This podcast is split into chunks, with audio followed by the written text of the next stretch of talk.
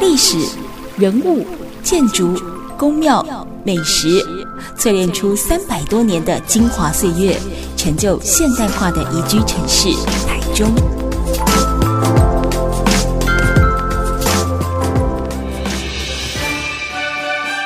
走进台中故事馆，处处有惊喜，句句有故事。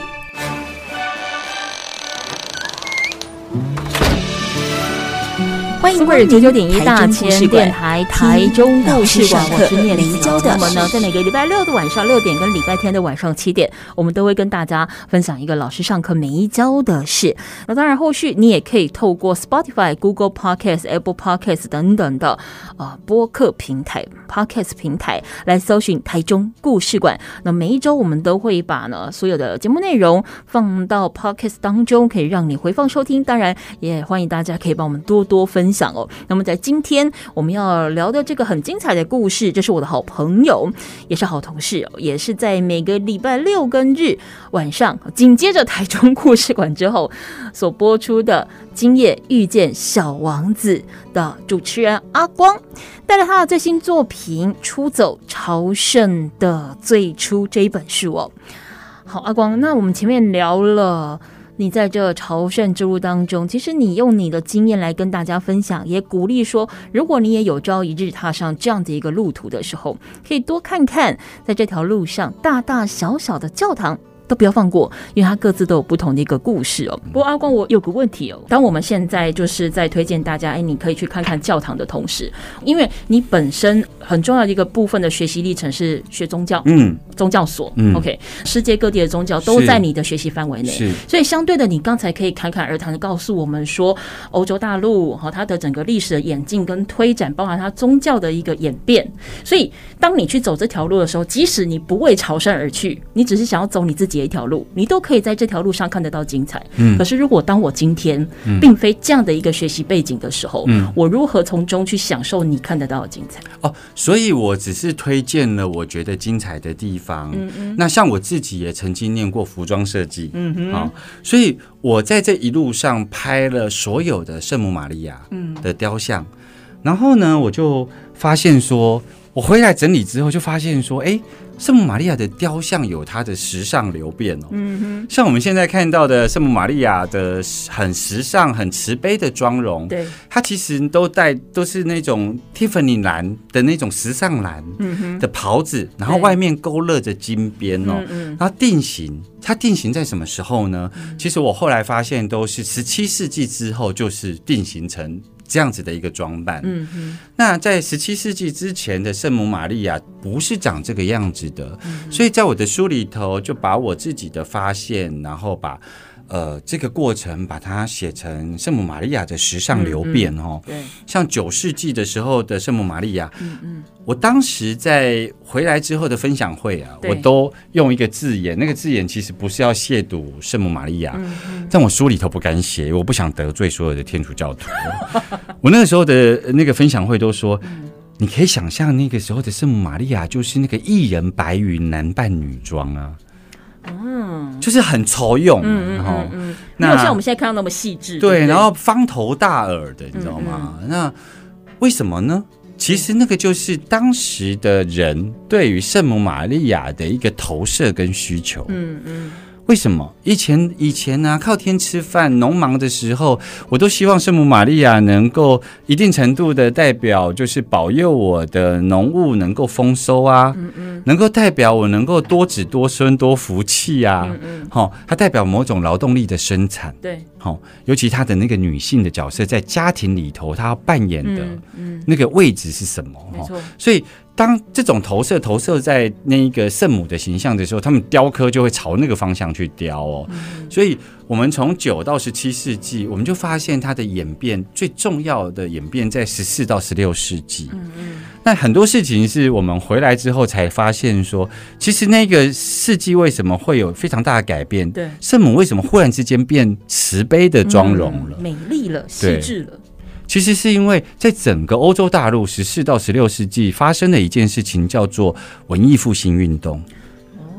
所以文艺复兴运动扎扎实实的不是在我们的历史课本里头，而是你在看这一些雕像的时候，你就会看到，因为文艺复兴运动有一个非常重要的技法，叫做立体雕刻法。嗯，它对于那个脸部的立体雕刻，对五官的呈现是。那再来就是说，其实尤其是西班牙最明显，就是西班牙它有西班牙舰队，对船只炮利带来的不只是信仰。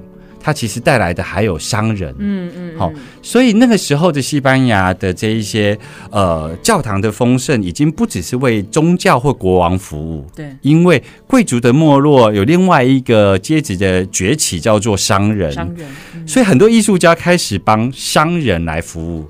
所以当时的这一个商人，相对于资助他的宗教来讲，就是会更活泼嘛。嗯嗯。所以他画出来的东西就更具有活泼的这个圣母玛利亚的样态哦。所以综合这一些，其实难怪人家会说，就是读万卷书不如行万里路，真的是一个很好的印证。那回过头来，你说，呃，那是因为我有这样子的宗教背景，所以我会走一条这样子的朝圣之路。可是。其他人会走出一个不一样的朝圣之路，这就是我要讲的。你应该走一条你独一无二的朝圣之路。比方说，你很爱吃美食。对，你可以去走一条甜点的朝圣之路。这是你一直很想走，对不 对？对，对，你是蚂蚁国的国王哦。不过，我想在这一路的过程，你都不是为了观察而去。其实有很多是你去走完了一圈回来的时候，你在反刍、你在整理资料的时候，才归纳出有这么多。哎，你可能在旅程当中并没有发现的一些段落。但其实我觉得一趟旅行是这样，不管是。短程旅行或者是长程旅行，它其实在准备行进中跟回来都是不同阶段的自我整理。嗯，嗯，就你要出门前，你要整理好自己要用什么样的心态去。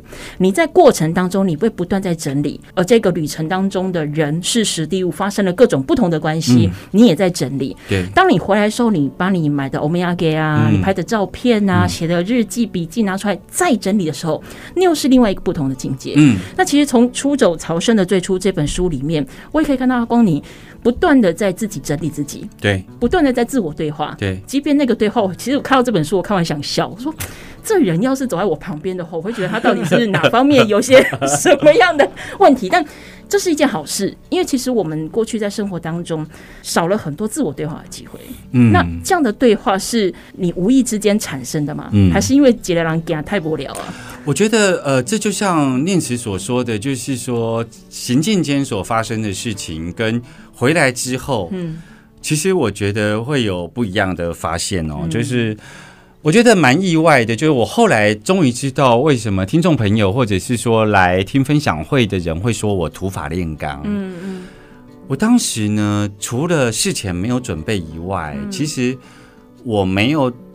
因为我想要去想妈妈嘛，哈，想跟妈妈告别，所以你知道吗？我没有戴耳机，然后我没有戴耳机听音乐，然后我没有带 notebook，然后我没有呃带笔记本，为什么我没有带任何一本书？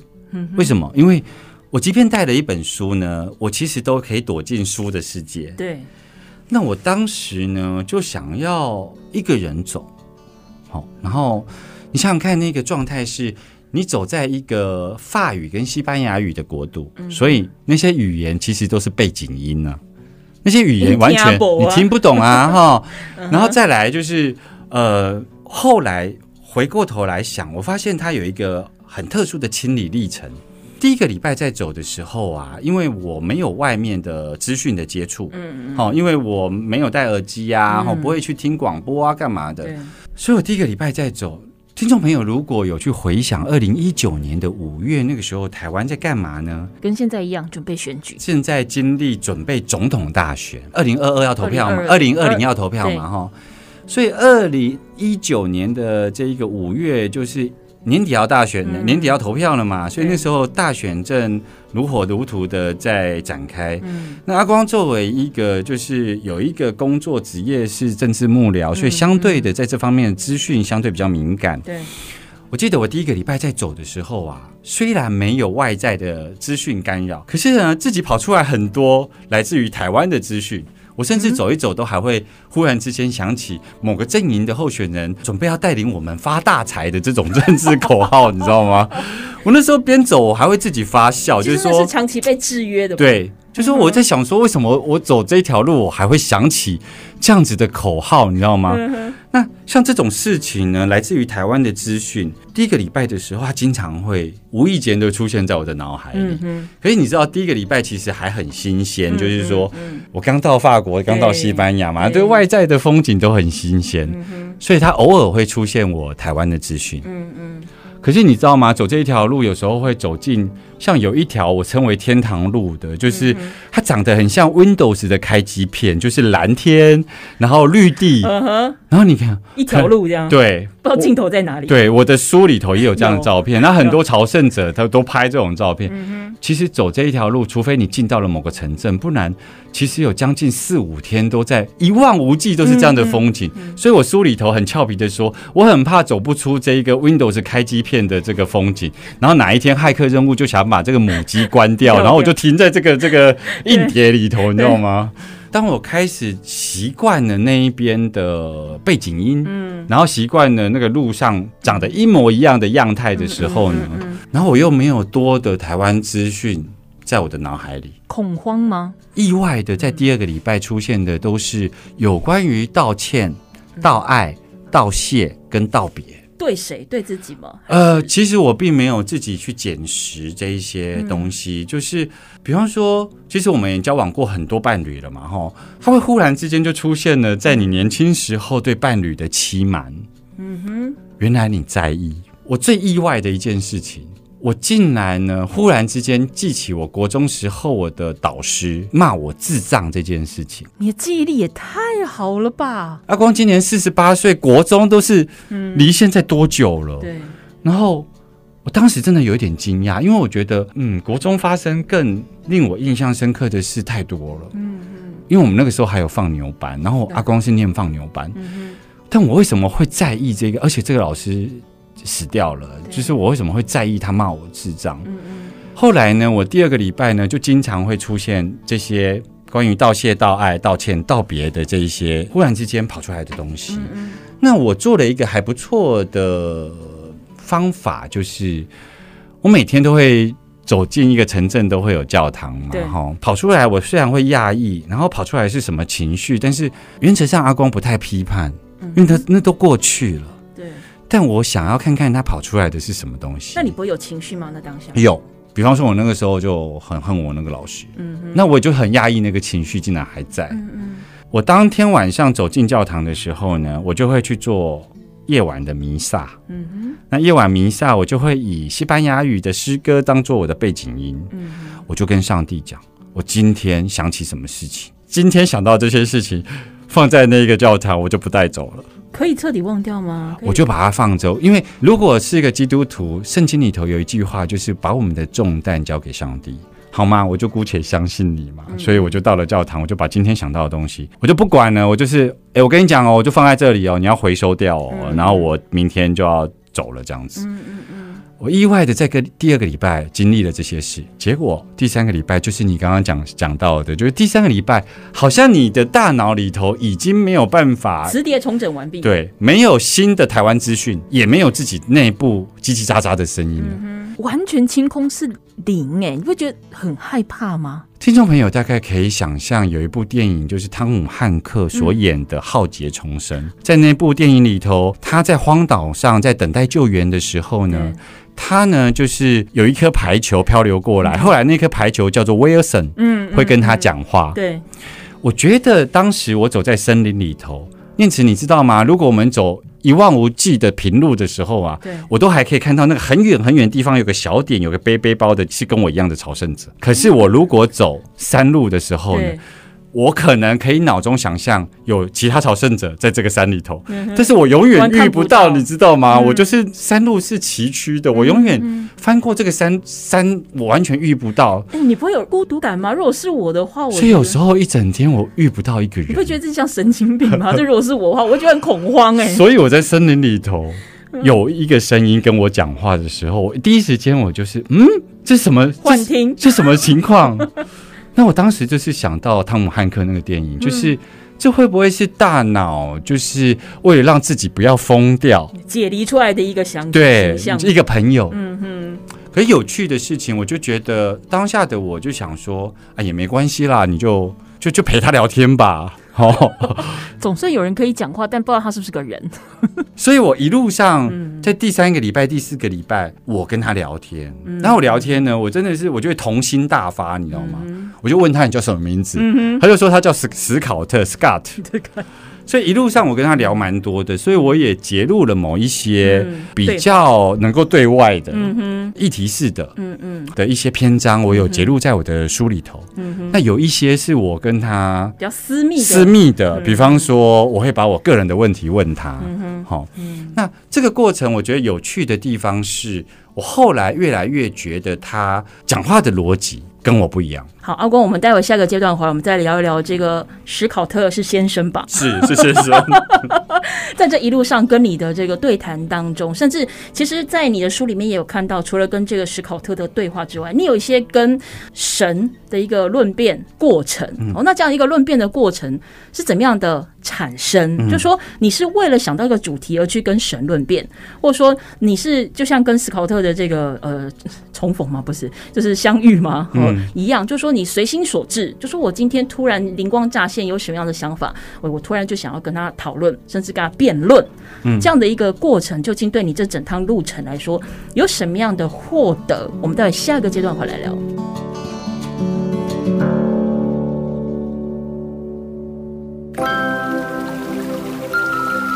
历史、人物、建筑、宫庙、美食，淬炼出三百多年的精华岁月。成就现代化的宜居城市台中。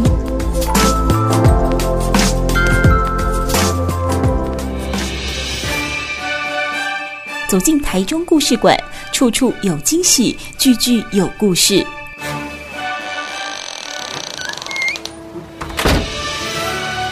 欢迎光临台中故事馆，听老师上课没教的。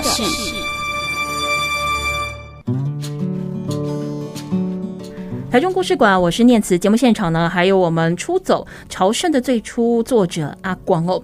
那么我们刚才上个阶段聊到，就说当人走到了一个呃阶段之后，面对着像是开机 Windows 的这个画面的时候，呃，可能身体的自然反应会解离出一个形象跟你对话哦。我们来聊一下这个史考特先生哦，你。除了跟他聊一些私密的内心里面的话题之外，你最常跟他思辨或者是辩论，甚至是聊的话题会是什么？如果大家来看这本书，在介绍史考特的这个章节，嗯嗯，我的目录，我的标题其实是容许自言自语，嗯嗯，好。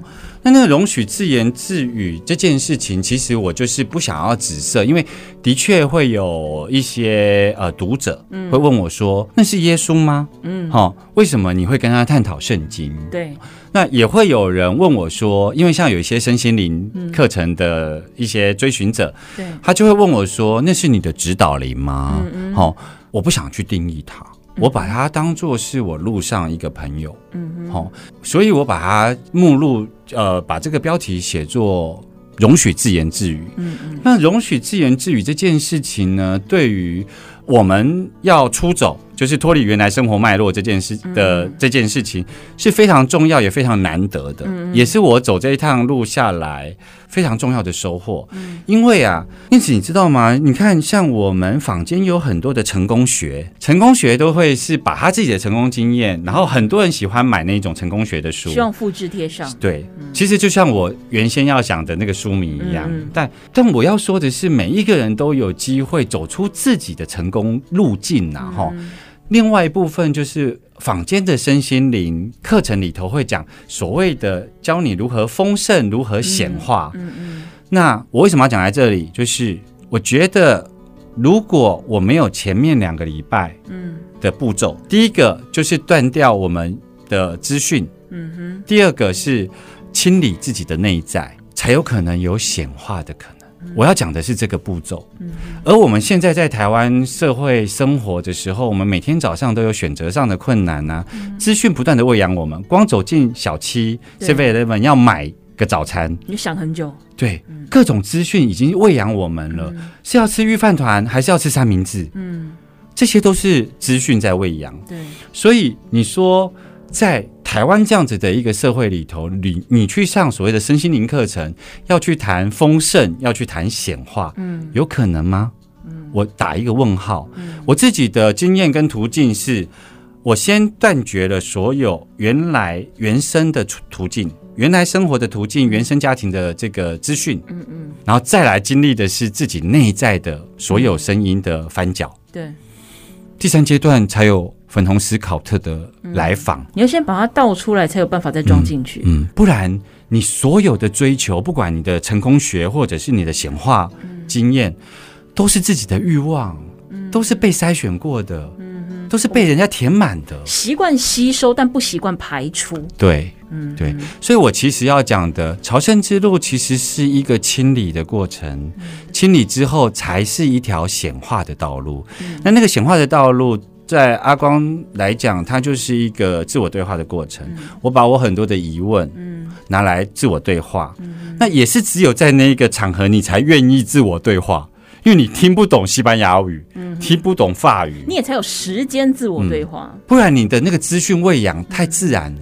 你想想看，你如果听得懂西班牙语，光你路边走过的人，你要偷听一下人，你都会自然而然的听到。嗯、所以他创造了一个非常特殊的空间。嗯嗯、所以我才会下标下自言自语，容许自己自言自语。嗯对，嗯啊，就有一个很美妙的历程，所以我就进行了自我对话。但其实这也很有趣哦，因为阿光说允许自己自言自语，而不是自我思考。因为其实在这个时候，你也可以放弃思考的过程，嗯，你就是纯然的，你想说什么就说。因为会不会是如果又再回到所谓的思考的过程的时候，我们又再一次的去吸收，但忘了把它排除？嗯，应该是这么说，就是我们现在最喜欢讲就是做自己，嗯。其实走朝圣之路的一开始，嗯、我也有偶包嘞，就是我也在想说，其实我也把台湾还有包括原生家庭对我的教育，嗯、原封不动的带去走朝圣之路。嗯嗯我会担心我的发型啊，所以你如果看那个照片，你知道吗？我就是剪了一个小瓜呆的发型去。为什么？我想说戴帽子，去在那个路上，就是他头发变长，可能我会在山里走，可能找不到剪头发的理发师嘛。那顶多小瓜呆会变成什么？会变成变长的小瓜呆。嗯哼，他发型还是不会改变嘛。他又好整理，又不用戴发胶。嗯所以像这些都是偶包。我其实在这个路上一点一滴，我才知道，啊不是要做自己。那、啊、你还在怕什么？就应该已经不需要在意别人的眼光了，才是做自己。所以，我刚刚讲的那个天堂路有没有？就是在一望无际的那个道路里头，你真的会走到快疯掉。嗯，念慈，我不怕你笑。我走，我走那一段的时候，甚至于会走到觉得自己在参加那个呃世界名模大赛，然后被安排在这个路径，然后要驾驭这个路径，然后你要走得非常的 fashion，然后你这一次要代言的就是登山杖。登山包，登山鞋，是我都可以走到这种程度，然后路人都会觉得，为什么你要走的这么昂首挺立？我根本就不管，我今天就是遇到你，就是一期一会啊。所以你光想你的行动都可以这么疯狂了，你的容许自言自语跑出来的东西，是会很跳脱你原来受教育的脉络。嗯嗯。所以，容许自言自语在里头会有非常多的获得。嗯嗯，在我们社会化的过程当中，我们太习惯去听别人说，似乎这才代表尊重。但是，其实回过头来，我们好像忘了要尊重自己说话的权利，而忘了要去听自己说。好，那我们待会儿下个阶段再继续跟阿光聊。我们先保留一点，让我们的超级名模随增搭板的时间。台中过去馆，我们待会回来。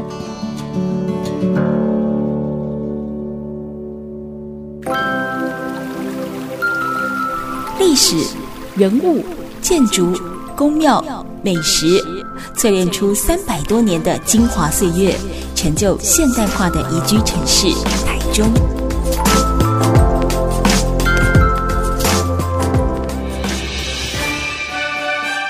走进台中故事馆，处处有惊喜，句句有故事。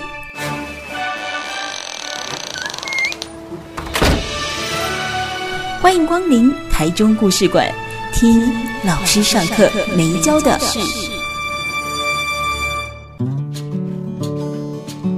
台中故事馆，我是念慈。节目现场，我们访问到的是作家阿光，带来他的新书《出走朝圣的最初》。我们上一个段落在谈到，就是呃，容许自己自言自语。哦，这也是在呃阿光这趟朝圣之路当中，他自己一个很重要的获得。可是容许自言自语这件事情，其实也要再回过头来，我们今天一开始的访谈的时候的这个动机，若非有这个启动的仪式的时候，就不会有后续的这些自我对话的空间跟迷魔之路，嗯、对，完全不会有。那其实我想，听众朋友，如果你还记得的话，阿光刚才有提到，就是说他的动机之一其实是希望能够把妈妈放下。嗯，哦，那。呃，放下不代表是忘记，而是说我能够诚实的自己去面对失去的妈妈，嗯，也希望说可以再有一些在自己闭关的心里面去陪伴妈妈，想要好好的跟她告别。嗯哼，我记得在你的书里面有提到，因为到最后就是等于说准备要毕业的时候，他会有一个毕业证书，嗯，会有一个朝朝圣朝圣证书证书。当然，就是我我走这段路，你当然是写我阿光的名字，嗯，但是其实你有一个坚持，是希望你能够腾上妈妈的名字在那个证书当中。这样的意义对你来讲是告诉自己，我这边已经是终点了，我已经把我希望能够陪伴妈妈、想妈妈的的路画下一个句点，还是说你有带着什么样的一个心愿或责任留下这样的一个记录？我觉得那个证书其实是回应我在节目一开始所讲的，就是说这条路其实你走完了全程，得到证书，嗯，就可以赦免世上的一半的罪，是。所以我会希望证书上面是写我妈妈的名字，因为我觉得那是唯一靠我的，因为我的身体是我妈妈生给我的。我妈妈过世了，我唯一能做的，我现在去搜狗买东西，她都搜不到呀。我唯一觉得我愿意相信这一个传说，然后靠着我的体力、意志力，能够送给我妈妈的礼物，所以我是在五月十二号母亲节开始走朝圣之路的。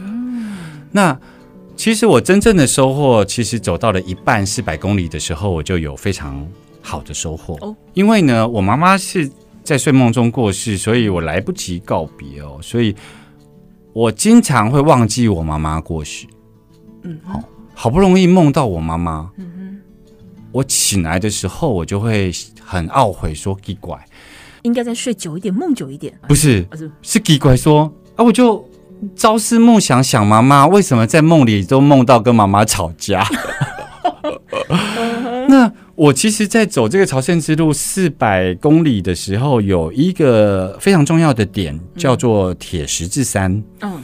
铁十字山原先呢是铁十字架而已，嗯嗯，那为什么叫铁十字山呢？是因为世界各国的这个朝圣者会从他的家乡、从他的国家带一颗石头，代表他身上的重担，嗯哼，然后到了这个一半的路程，就是铁十字架的地方，代表把这个重担放在上帝面前，嗯哼，然后继续走后面一半的路程。哦，就是清空自己的概念，对，把重担放下。嗯、那我当然会拿一颗石头，拿一颗很大的石头吗？没有，没有，没有，拿一颗石头背着它走四百公里，代表我的妈妈。嗯哼，我记得我在铁十字山放下那颗石头的时候，我就跟上帝讲说：“妈，嗯，对。我讲妈的时候呢，其实我就眼泪就哭了，嗯、我就眼泪就掉下来了。”其实我在帮我妈妈办后事的时候，其实很少哭。嗯，应该认为是长子的责任吧？呃，我就觉得要满愿，就是我必须要把这些事情办完。嗯、那我又没有那种亮亮亮那种丧葬礼仪，可以我靠哦，就跟着哭嘛哈，就没有啊。所以我在讲放下那个石头讲妈的时候呢，我就哭了。后来我就发现了。那个关键点，那个 key word，其实是“妈”的那个尾音，那个尾音好像它就开启了我那个悲伤的钥匙。嗯哼，那我后来那是一种撒娇的感觉吧？就只有你跟你母亲之间，你们会懂的那种叫声吧？其实我后来发现，是我在叫那那句话的时候，其实是我回到孩子的角色。嗯，你想想看哦，就是。我后来才发现，说就是我，呃，其实是长子。嗯，长子无论是家庭或者是社会，对长子都有他的期待。对，那我呢，就是在那个长大的过程中呢，我就是扮演起长子，也就是希望很快的变大人，嗯，希望很快的作为一切责任，对，那希望很快的在家庭里头能够表现出解决问题、有解有解决问题能力的这个角色。嗯，嗯，可是你知道，妈妈这个角色就是她从小到大就是孩子需求她，嗯嗯，所以我在长大的过程中呢，妈妈还没学会依赖我。人家都说，不管你到几岁，在父母亲的眼里，你终究都是个孩子。他还是那一个希望孩子需求他的那个妈妈。嗯、无论你在外面的，呃，你念了多少书，嗯、你在外面工作多么独当一面，对，他就是期待的是你需求他妈妈的那个孩子的角色。那我在长大的过程中，我发现我好像离我妈妈越来越远。嗯哼，但是这些都是理性层次，你不会觉得，你只会。奋奋力的想要成为那个长子的角色，你你只会觉得你越像长子的时候，妈妈就会越尊重你。嗯嗯。可是妈妈不想我被给你这大件啊，没有，她一直都认为你就是她的孩子。对，对所以我在讲妈的那句话的那个尾音的时候，我才忽然之间想到说，对呢，我以前高中的时候很喜欢打篮球，打完篮球回家一打开门看到那个妈妈的背影，我就会说妈，我把豆要啊，嗯，就那个。我觉得那个就是当孩子的那一种理所当然。嗯，我爸豆芽，我根本不管你现在在干嘛，嗯、永远记得。我就跟我妈讲说，我想要吃蛋炒饭。嗯哼，所以我在书里头是有记录下这个部分，就是哎呀，我找到了这个正确思念妈妈的途径。嗯，嗯，原来关键字是蛋炒饭。对。你看，我连做梦都梦到跟他吵架，因为为什么会吵架？就是你那个大人啊，嗯、你那个大人，你在外面已经独当一面，你就会觉得妈妈这样子做是不对的，对的，然后想要跟他争执。嗯嗯，其实要正确的思念妈妈，嗯，回到孩子的角色，嗯，当孩子，你想想看哦，回到孩子的角色，需求妈妈的时候，妈妈就是那个万能的妈妈，嗯，没错，就只有妈妈的好，嗯，嗯，所以当你回到孩子的角色思念妈妈，为什么是正确的途径呢？是因为你每次想到他，都会想到他的好。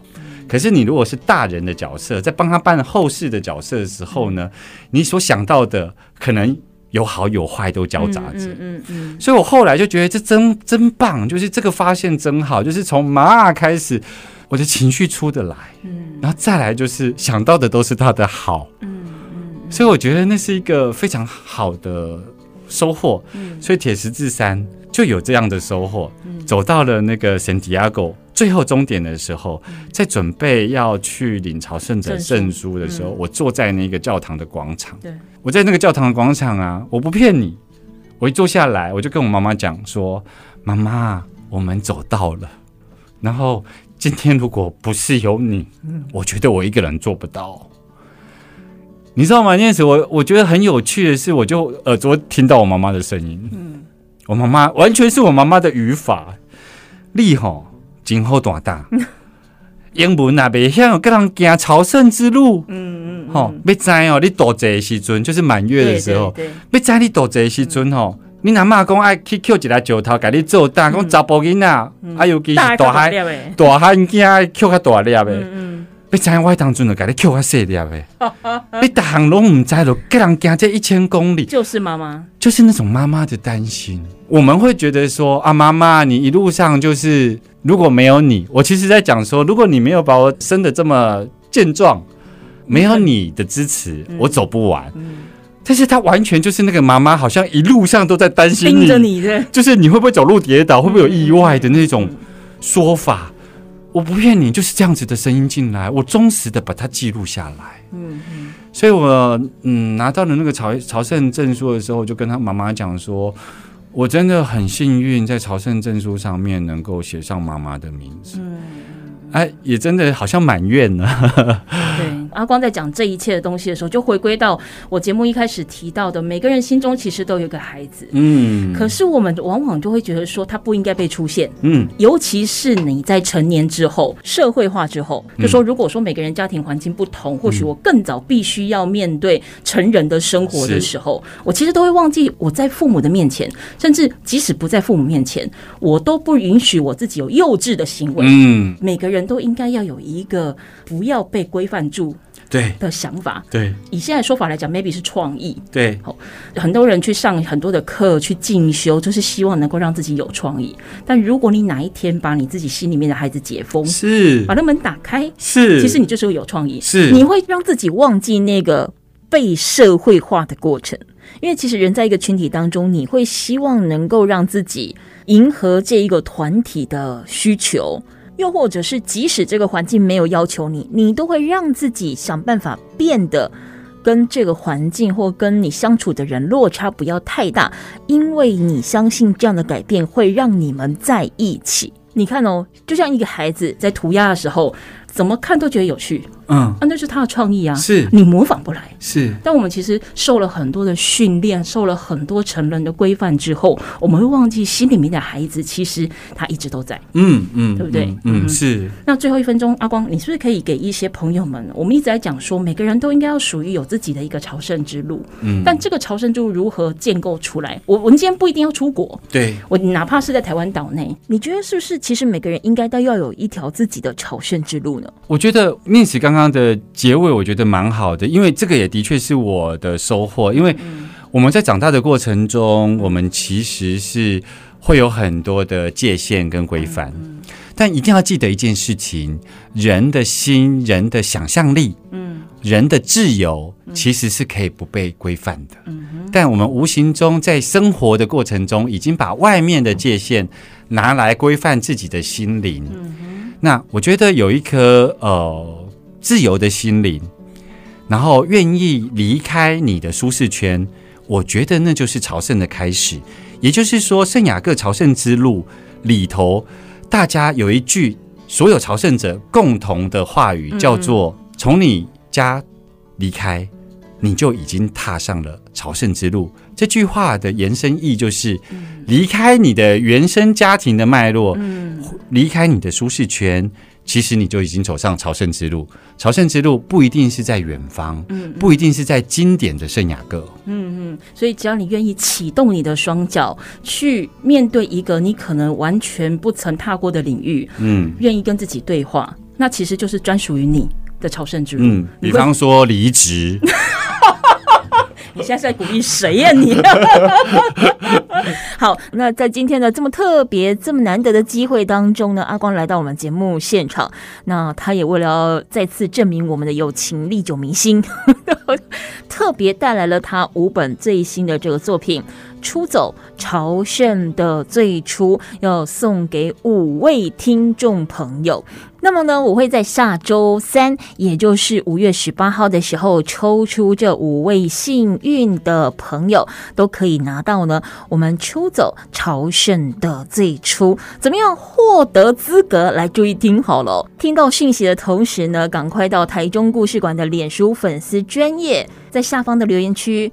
Tag 两位你的好朋友，再打上出走朝圣的最初，并且分享这一集的贴文，你就得到了抽奖的机会喽。来，再说一次，现在听到讯息的同时，立刻到台中故事馆的脸书粉丝专业 tag 两位朋友，例如 tag 阿光，tag 念慈，打上出走朝圣的最初，并且分享这一集的贴文。就 OK 喽。那我们下个礼拜三在十八号的时候呢，会公布五位得奖者。那么呢，也会请阿光帮大家签名，不止签他的名，还要签下你的名字，送给大家作为独一无二的纪念。也感谢阿光今天接受我们的访问喽。谢谢念慈，我们下次见。